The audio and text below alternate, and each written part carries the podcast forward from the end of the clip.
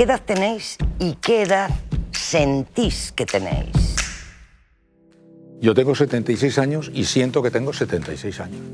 Solo que para mí eso no quiere decir seguramente lo que para algunos creen que quiere decir. Para mí tener 76 años, creer que tengo otra edad, si creyera que tengo otra edad, me estaría sorprendiendo mucho a mí mismo. No, yo no tengo necesidad de creer que tengo otra edad. Ahora, hace ya mucho tiempo que percibo todos los procesos naturales de la decadencia, naturalmente, ¿no? Pero eso es otra cosa, es otra cosa. A mí la gente que quiere disfrazarse de lo que no es siempre me ha descolocado un poquito. ¿no? Yo tengo 76 años, siento que tengo 76 años, no necesito creer que no los tengo y eso no resuelve ni complica mi manera de enfrentarme con la vida. Me enfrento igual. ¿eh? No cambiaría si creyera ahora otra cosa. Es decir, tú eh, equiparas tu edad con tu eh, sentido vital. ¿Tú, Javier?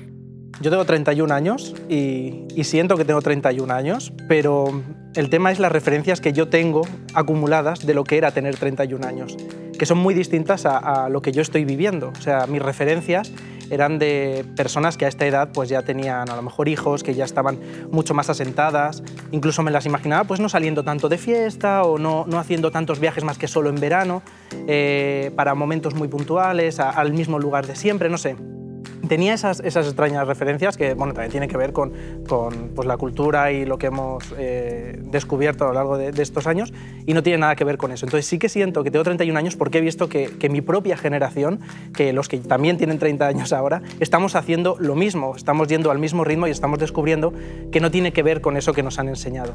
Y, y es emocionante porque es como que nos han engañado por ese lado y entonces es divertido porque estás descubriendo, estás como en mitad de la selva ahí descubriendo un nuevo lugar que dices, oye, pues me gusta, ¿eh? me gusta. Patricia. Bueno, yo tengo 48, me gusta tener 48 años, jamás me he quitado ni un mes, pero sí tengo la sensación, por lo que él decía, de que la percepción que yo tenía de una mujer de 48 años hace muchos años era como una señora más aseñorada y no me identifico con eso. Yo creo que por mi pensamiento o porque mis hijos me rejuvenecen, sí tengo la sensación de identificarme igual con gente de 40, 42, ¿no? Lo veo como a juvenil igual empiezo a ver como a la mujer de 50, bueno, yo creo que hoy en día la mujer de 50 es una mujer maravillosa por su forma de pensar, por su forma de cuidarse, por su forma de prestarse atención y respetarse, pero sí que, que podría verme como alguien un poco más joven, aunque me encanta la edad que tengo, ¿eh? me encanta decirlo además, me encanta tener 48 años. Fijaos que dais al traste, tú no, con el estudio sociológico que estamos manejando. Ese estudio dice, por ejemplo, que solo el 11% de las personas que tienen entre 65 y 70 sienten que tienen esa eh, edad realmente. Aunque la tendencia, si tú preguntas eh, a, cualquier persona, la tendencia es decir que sientes que tienes 10 años menos de los que tienes. perdona, pero estás tú marcando el estereotipo. Es decir, la encuesta ha consultado a mucha gente y nos has preguntado aquí, sin embargo, a mí, a él o a ella, no a mucha gente. Entonces, pero lo que están definiendo esos son los estereotipos, que es cierto. Por eso tú dices que el estereotipo de los 31 años pues no se corresponde con tus 31 años, que el estereotipo de los 46 no sé, y tampoco el estereotipo de los 76 se corresponde para nada con como yo entiendo la vida. Pero son los estereotipos. Hace mucho tiempo que esos han saltado hechos pedazos por completo. No tenía nada que ver con la realidad. Y yo no cambiaría estos 31 por mis 21, ¿eh? también te lo digo. A veces hacemos ese, esa visión de, oye, ¿cómo eran esos 21 en la universidad estudiando?